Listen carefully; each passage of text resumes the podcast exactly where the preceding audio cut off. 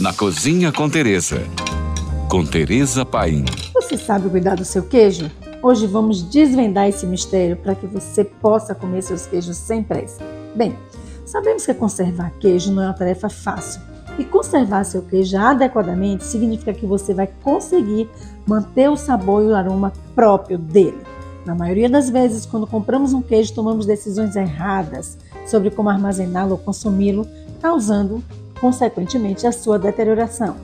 E é por isso que devemos conhecer estes erros com o queijo para que ele mantenha suas características intactas. Vamos lá. Vou começar com uma questão importantíssima que é como guardar o queijo na geladeira. Muitas pessoas acham que o melhor lugar para isso é na parte mais fria. Hum, não é bem assim. A geladeira é um bom lugar sim para guardar queijos, mas se sua geladeira não tem compartimento sinalizado para laticínios, você deve evitar a parte mais fria, pois vai estragar seu queijo, perdendo aromas e a própria textura.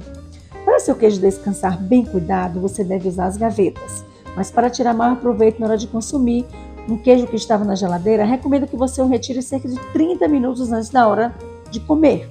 Assim, ele voltará à temperatura ambiente, que é a temperatura ideal para consumo. Entretanto, gente, peço que você fique atento, pois não é bom tão frio, nem é bom tão quente.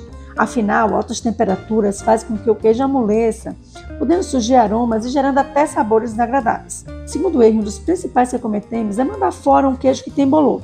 Primeiro devemos ver que tipo de queijo é esse.